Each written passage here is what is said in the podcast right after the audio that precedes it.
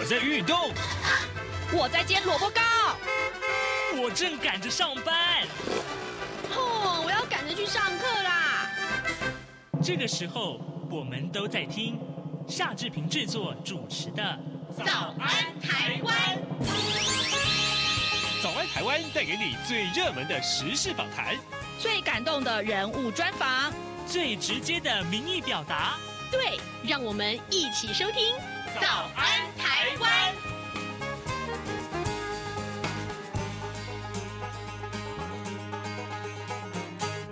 早安台湾，我是夏志平。今天是二零二三年的三月二十八号，星期二。今天早上我们在早安现场这个单元里面，要为您连线美国之音白宫记者黄耀义。我们请耀义在节目中每个月要为我们来分享一次有关于美中台三方关系的最新观察。这个礼拜我们要锁定的是什么样的事情呢？各位，呃，昨天我们在节目中跟大家探讨的这个话题，台湾跟洪都拉斯的这个长达八十二年的邦谊啊，呃，画上了句点。那么，在美国当然也很关注这件事情。待会儿我们请耀义跟大家分享这样的一个话题。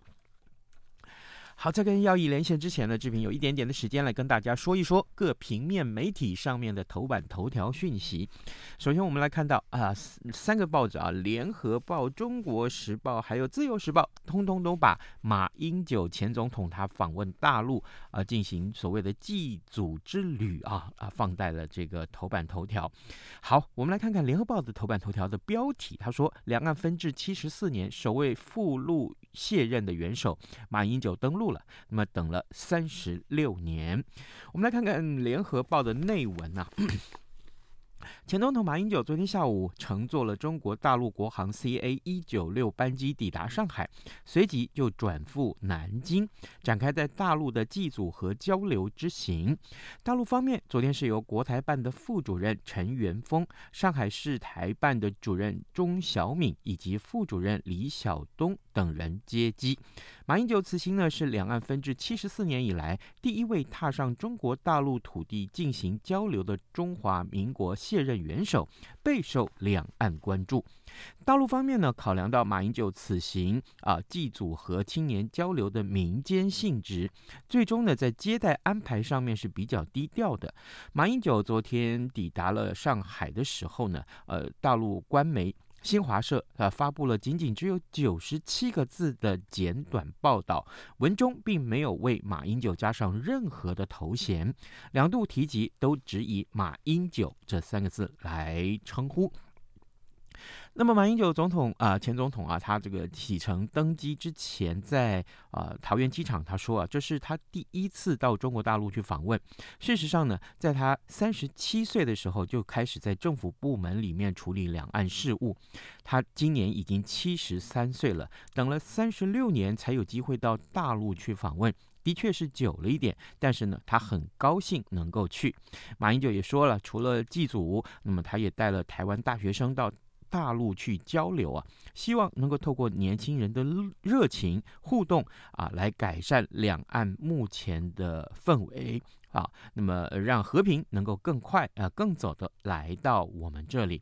总统府的发言人林玉婵他则表示说，马英九是我国的前国家元首啊，有关于马英九此行呢，他们期待中国政府可以。呃呃，准照啊，国际间接待前任元首的基本原则，给予合乎规格的安排，以确保马英九此行的便利和安全。这是今天联合报在啊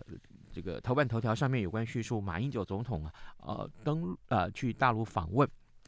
的这件事情，当然，其他媒体也都大幅的报道了这样的一个内容啊。呃，《中国时报》的标题是说，《北京日报》说，哦，这个微信号称马英九总呃前总统他身体力行化解台湾民众的焦虑啊，以力夯实啊这个呃两岸和平发展的基础。好，这个马英九他的大陆行啊，希望和平能够更早到来，这是中国时报上面的标题。不过自由时报上面的标题就不太一样了哈，就自由时报的标题是说，中方画红线了，不准叫马总统。国台办要求台湾媒体提问的时候，需要称马先生。嘿，好，这个怎么可以这样子啊？好奇怪，对不对？马英九呃是前总统的事实，应该是没有办法改变的，对不对？嗯，好啊，这是自由时报今天早上的头版头条，为大家所探讨的内容。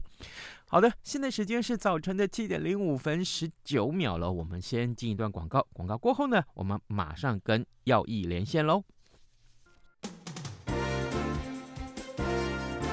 从两岸、国际、历史、文化与财经等角度透视中国的《这样看中国》节目，每周一到周五晚间九点三十分到十点在中央广播电台播出。如果您对《这样看中国》节目有任何收听想法或意见，欢迎寄信到台北市北安路五十五号，也可以透过电子邮件的方式。节目有两个信箱：二零二零 at。R t i 点 o r g 点 t w，或是二零二零零二零三 n e w s at gmail dot com。再次谢谢听众朋友们的收听与支持，请持续锁定每周一到周五晚间九点三十分到十点播出的《这样看中国》节目。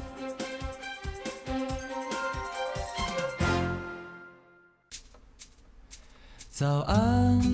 台湾，你正吃着什么样的早餐？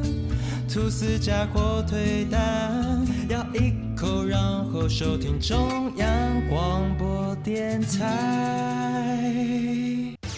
早安现场。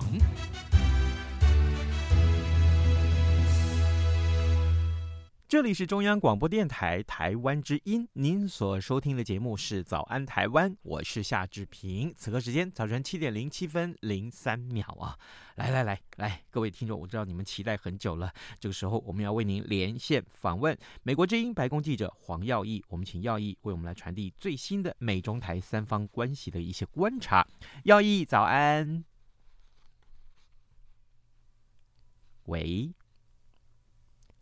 喂，听得到吗？哎，耀毅，耀毅，早安，早安。嗨，早早早。是，谢谢耀毅再度与我们的连线啊。当然，呃，同样的，呃，也准备了很多题目要跟大家一块儿来分享。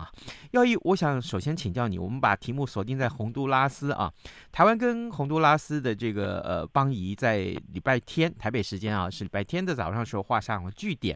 那么，洪都拉斯跟中国建立新的外交关系，以洪都拉斯关键的地理位置来看的话，那么美国对这件事情表达了很多很多的关切跟回应。我首先要请教耀义，美国关切中华民国跟洪都拉斯邦交的这个理由是什么？那么台湾和洪都拉斯断交之后，美国的声明又是什么呢？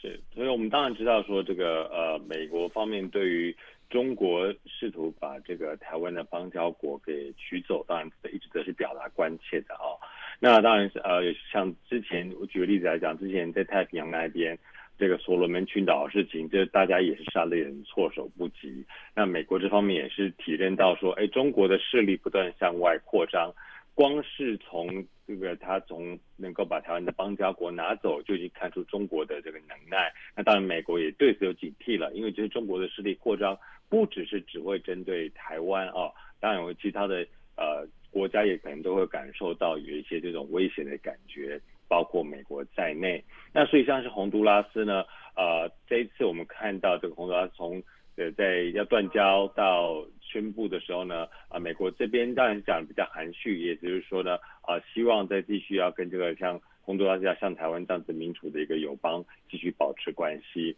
那当然，呃，其他有一些媒体也报道是说，一些不具名的美国官员说，私底下有些在努力这样子。不过当然是在过去这个周末呢，就看到洪都拉斯宣布跟台湾也宣布断交了。嗯。那唯一美国比较官方的回应就是 AIT 这边的回应就是一样是。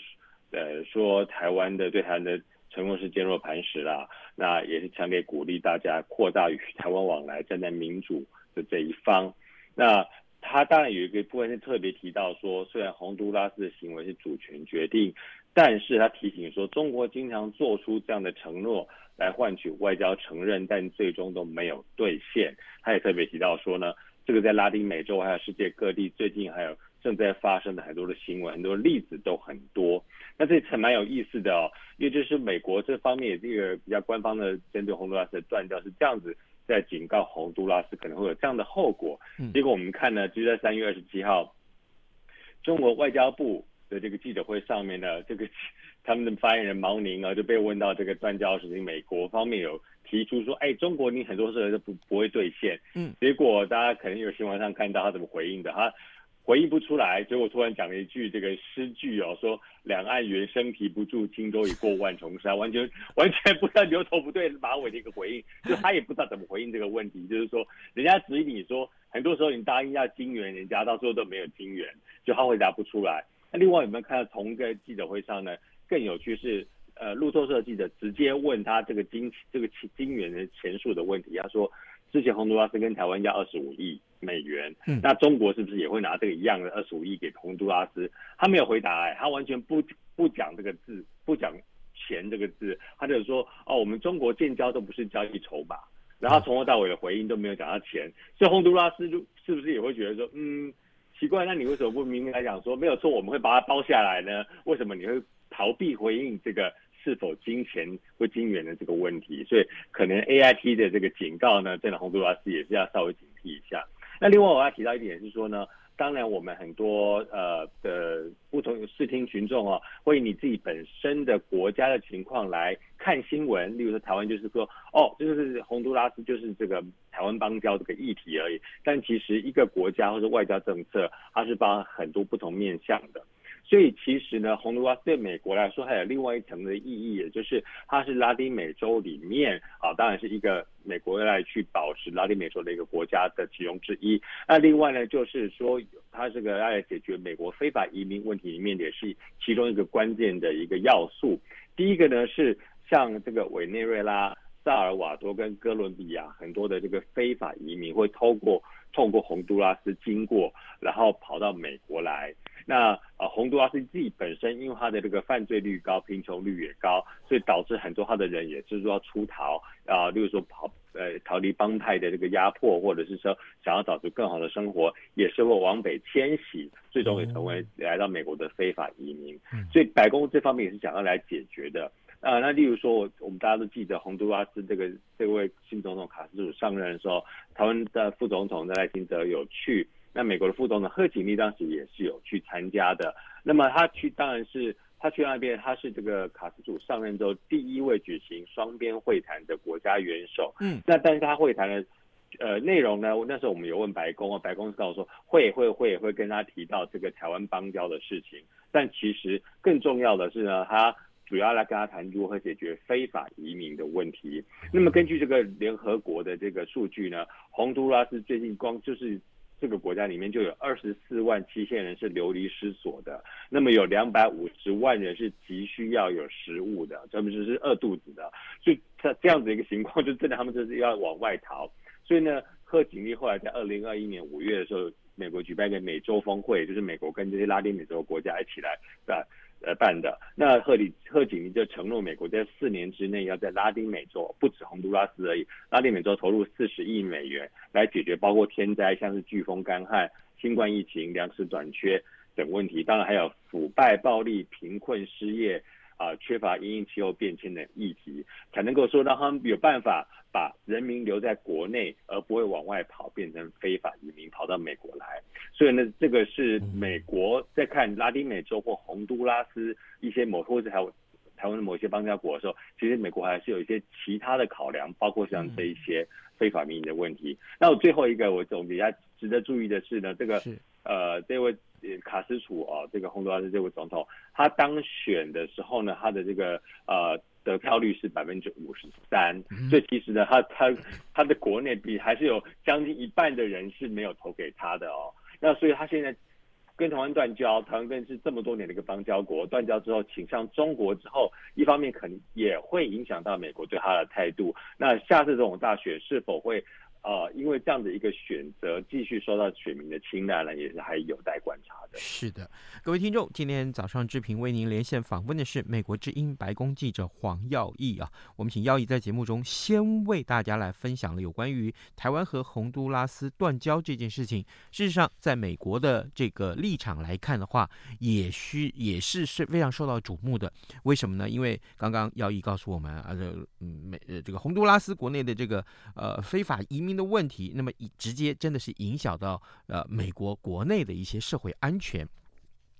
呃，好，那接下来我们来看一看这个蔡英文总统的出访的行程。其实就在台湾跟洪都拉斯断交呃之际啊，那么蔡英文总统即将要在台北时间明天，也就是这三月二十九号的下午，要到中美洲友邦啊瓜地马拉跟贝里斯去访问。呃，蔡英文此行呢，去跟返啊，就是往返啊，这两个行程都会过境美国。过去啊，其实中华民国的元首出访到中南美洲去，也都会选择在美国过境。但是呢，蔡英文总统这一次的往返过境却大受瞩目。我想请教耀毅，为什么会这么受瞩目呢？那么过境期间他会见什么人，做些什么事情？是。当然知道，过去美国自己也讲过，就是说，呃，过去的台湾总统其实都有这样过境的这个啊、呃、先例，其实并不稀奇。嗯，那也是说，中国不用再大做借借机来这个大做文章。那甚至连蔡英文上任之后，其实都已经有过境美国六次了。嗯，那最近为什么会特别受到这个注目的原因，一方面是当然台湾最近，尤其在这个疫情加上乌克兰的这个。啊，战争爆发之后呢，台湾整个这个半导体的供应链的地位，还有整个民主价值这个还有战略上的地位呢，以及这个啊所谓的美国与中国整个民主对集权的集团这样子的一个概念情况之下，台湾都被推上所谓的这个世界的焦点啊。嗯。那所以因此蔡英文这次的过境特别是引发注目，当然也包括了主要是因为去年。啊，这个前任议长这个裴洛西去台湾之后，中国的这个文攻武吓，包括围台军演，都引起了世界媒体的关注。那之后我们看到很多世界媒体，包括 CNN 啊、NBC 都已经到台湾设点了，就觉得台湾是不是要爆发什么恐怖的事情这样子。嗯所以呢，各个呃世界的观点、媒体的关注焦点都聚集在台湾啊，蔡跟蔡英文身上，因此导致这次的过境特别受到关注。那呃，另外一方面当然是他见了这个新任，会来见新任议长，在加州的时候，麦卡锡。那当然有趣的是，我们之前知道麦卡锡原本是希望，他也信他在选之前就信誓旦旦说，当选议长我就要去访问台湾。嗯，啊。这一次他是说呢，他先在加州来见蔡总统，之后不排除有机会还是会去台湾啊。所以呢，这个当然就是呃，这个 蔡总统在过境的时候会跟议长见面呢，也是啊，中国可能会引起反弹的原因之一。那另外值得来来提一下，就是说呢，大家可以发现最近除了我刚刚讲几个原因哦之外呢，中国的反弹其实也是。因此导致蔡英文大受瞩目的原因，你们看中国反应越大，那媒体呢，还有或者其他的国家的反应也会随着关注，就说哦，你为什么反应这么大？嗯，我们来看一下。所以说，其实中国的反应呢，如果他越是平淡处理，反而不会让蔡英文的过境变得这么受到严重的。哦，原来如此。哎，那所以呃，除了呃。麦卡锡跟蔡英文两个人的碰面之外，呃，听说这一次蔡英文总统也要发表演说啊，呃，听说跟雷根基金会有关吗？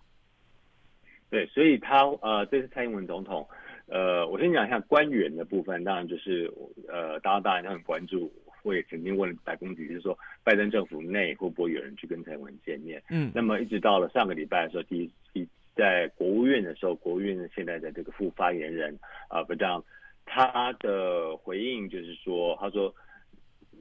我不会在这个在我们这个 building 里面不会有人去跟蔡英文见面，就是说在我们国务院这个体系里面不会官方的不会去跟他见面啊。当然我们知道说，像是这个 AIT 的这个啊、呃、相关的人士是是以非官方的身份，都一定还是会去跟蔡总见面，甚至接机啊之类的这样子。那么他也会在加州的时候，在这个雷根图书馆来发表演讲。啊，所以呢，然后他也会参加一些智库的活动，当然也会跟侨界来互动，所以就是一些一般呃，我们知道过去的总统呃台湾总统在过境的时候呢，有做的事情，蔡我们看蔡总统这次也都有安排这样子。嗯、那当然，我们也大家看到，就是之前李登辉总统在康奈尔大学的演讲了，就是一下子的爆发了很多的争议点啊，中国方面也反弹。嗯、不过，大家看一下蔡总统，他可能是一个比较谨慎，也比较这个呃的个性哦。应该是不会发生到那样子的事情，但是还是看看中国是不是会拿着一句话，或或者只是单纯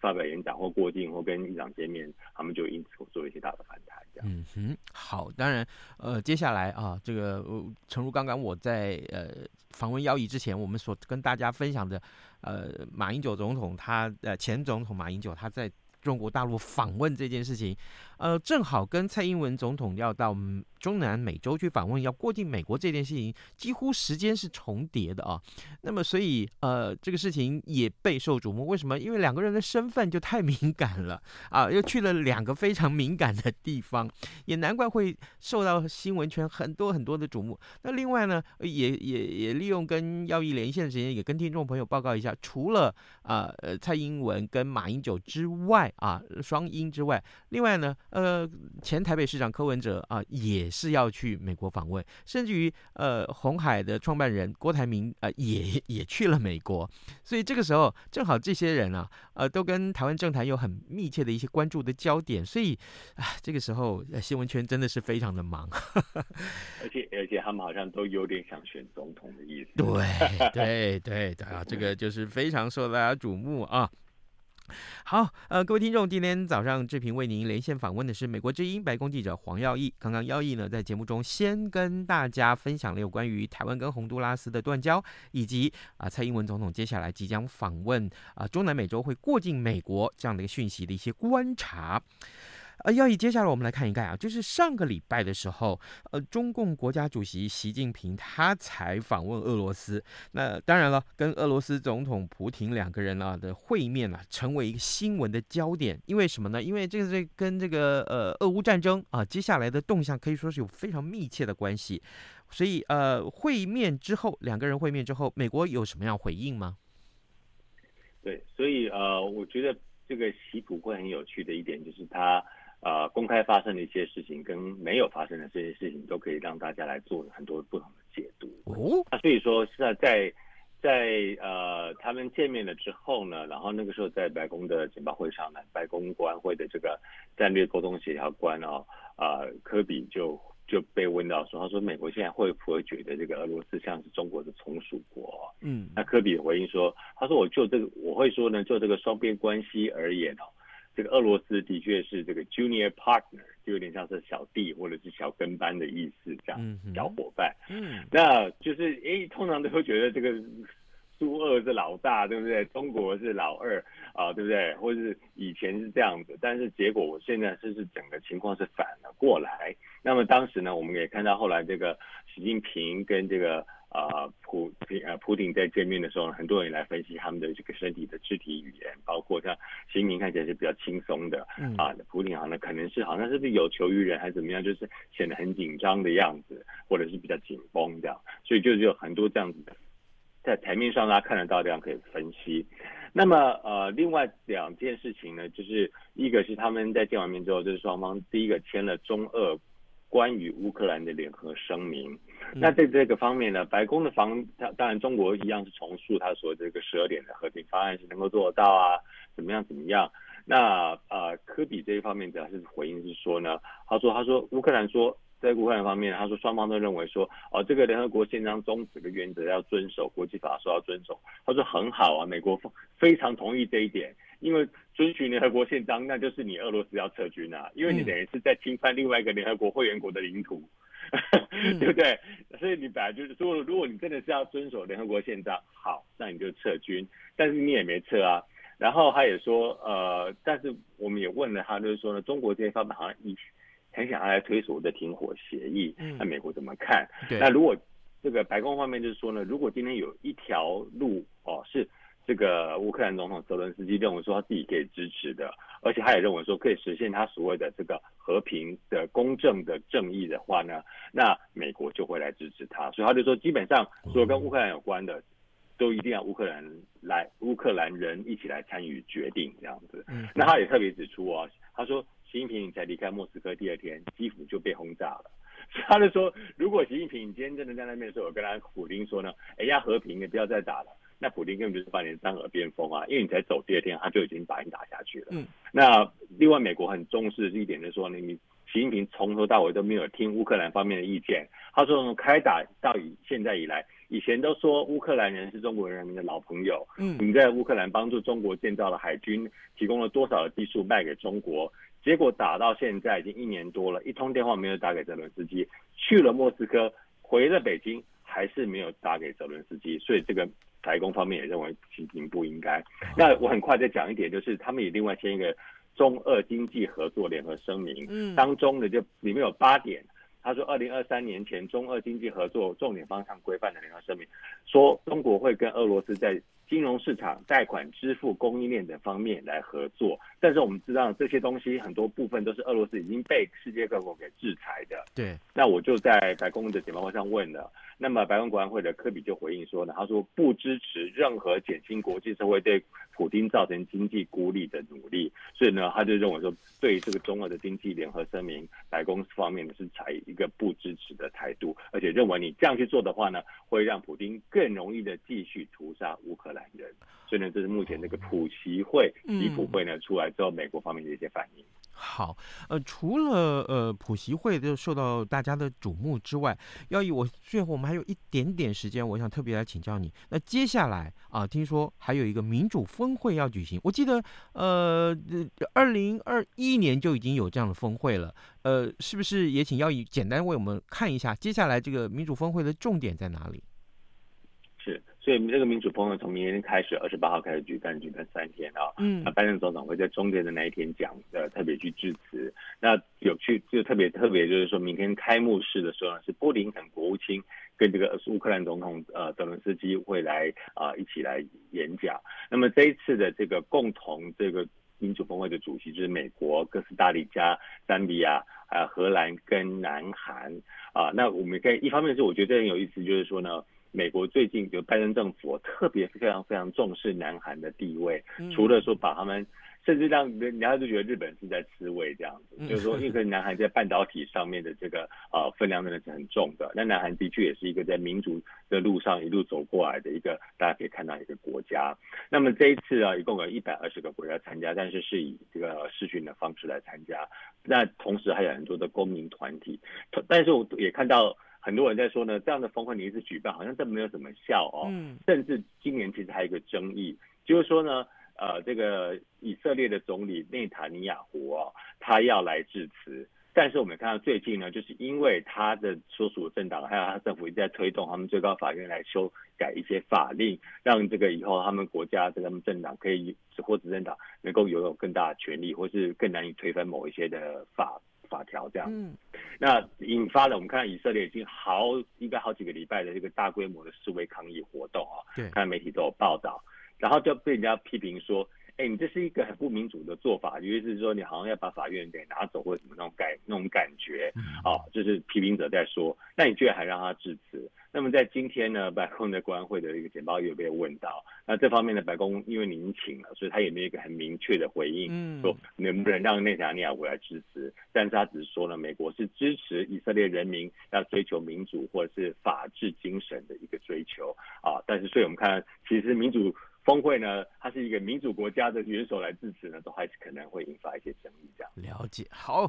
呃，各位听众，呃，因为时间关系，我们今天非常谢谢耀毅跟我们的分享。美国之音白宫记者黄耀毅刚刚在节目中跟大家分享了有关于呃台湾和洪都拉斯的这个断交，另外呢就是有关于蔡英文总统的访问中美洲的行程，还有就是刚刚要呃等一下接下来要举行的第三届的民主峰会，耀毅都为我们做了非常详尽的解说。耀毅。谢谢你哦，辛苦了，辛苦了。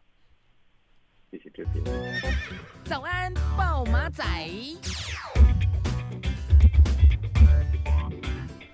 在节目结束之前，我必须为一只狒狒来发言，好吗？这个有关于狒狒，其实这件事情，呃，一只逃离动物园的狒狒，其实受到大家的瞩目已经很久，好多天了啊。可是呢，很遗憾的是，这只狒狒昨天在桃园，仍然是呃不幸的中枪身亡。呃，